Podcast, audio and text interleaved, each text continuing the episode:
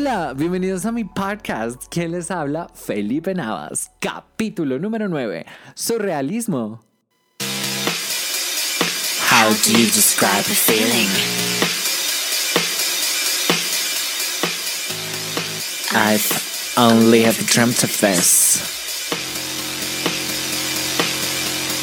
One, two, one, two, three. ¡Ow! ¿Qué tiene el surrealismo que captura la mirada de las personas de inmediato? Cuando vamos a un museo y vemos un cuadro surrealista, no paramos de observar y descifrar qué quiso plasmar el artista con su obra. Pero ¿sabías que este movimiento artístico no solo abarcó la pintura? También se encuentran expresiones artísticas como la música, la fotografía, la literatura, la decoración y la moda. Hasta se llegó a convertir en un estilo de vida. Su origen se lo debemos a la Primera Guerra Mundial. Desde el año 1914 el mundo cambió completamente. El francés André Breton, cansado de la guerra, se cuestionaba por qué la humanidad se destruía por la búsqueda de poder, y él escribía sobre esto.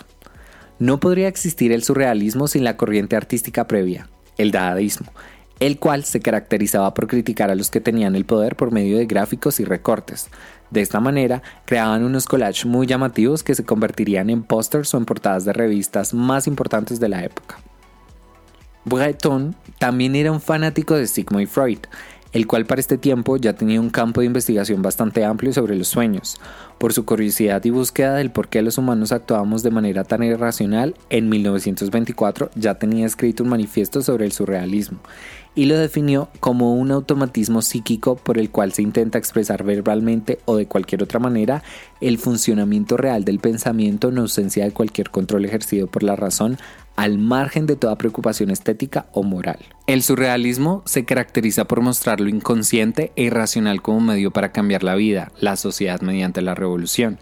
Este tiene como base teórica la interpretación de los sueños de Freud, el cual rompe totalmente con los convencionalismos sociales e incorpora la experimentación de los métodos del psicoanálisis en diferentes expresiones artísticas. La pintura surrealista tenía como técnica principal el automatismo, el cual consistía en dejarse llevar y suprimir voluntariamente la mente racional y dejar fluir el subconsciente para desarrollar estas obras pictóricas. De los pintores más reconocidos surrealistas está Miro, quien fue el primero en internacionalizar el movimiento gracias a sus obras relacionadas con las formas geométricas de constelaciones estelares. También debemos hablar de René Magritte, el cual se popularizó por plasmar sus pensamientos e ideales en sus obras. Y el representante por excelencia surrealista es Salvador Dalí, quien no solo se dedicó a la pintura, también a la escultura, la escritura, la fotografía y el cine.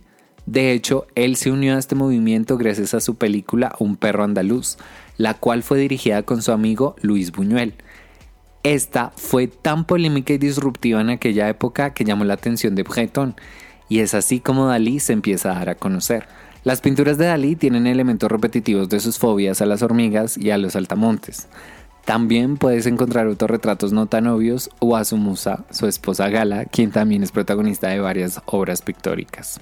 Ya para mitades de los años 30, Breton convierte el surrealismo en algo más político, algo que Dalí no toleraba ni poquito. Así que Dalí es expulsado del movimiento. En palabras del excéntrico Dalí, tú no puedes expulsarme del surrealismo porque yo soy el surrealismo. Dalí se va con su esposa Gala a los Estados Unidos y es allí donde se convierte en una celebridad.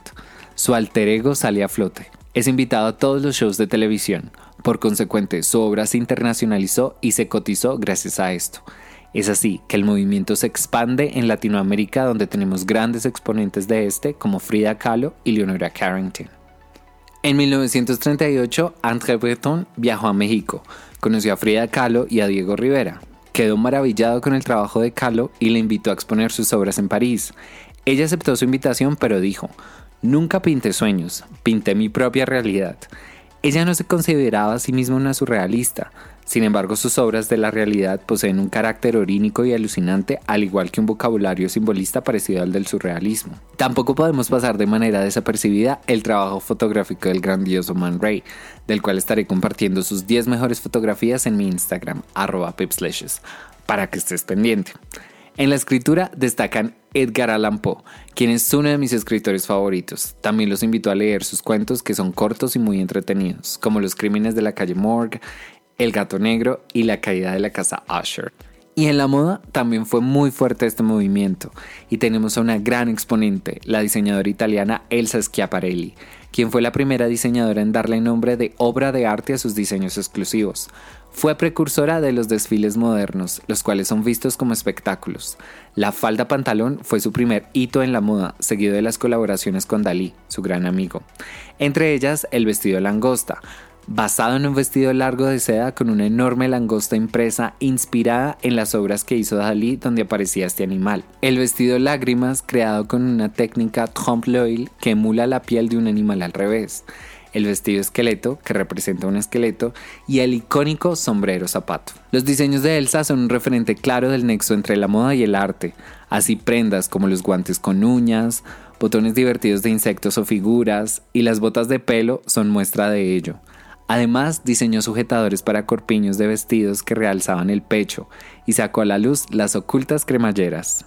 Su creatividad la ha llevado a ser una de las figuras más vanguardistas de los años 30 en el mundo de la moda y ser inspiración de muchos diseñadores como Alexander McQueen, Vivian Westwood, Prada, John Galliano y el gran Martín Margiela. En mi Instagram también estaré compartiendo los diseños más icónicos de Schiaparelli. Con el estallido de la Segunda Guerra Mundial, los surrealistas se dispersan, algunos de ellos se trasladan a Estados Unidos, donde influirán para la aparición de movimientos americanos de posguerra como el expresionismo abstracto y el arte pop.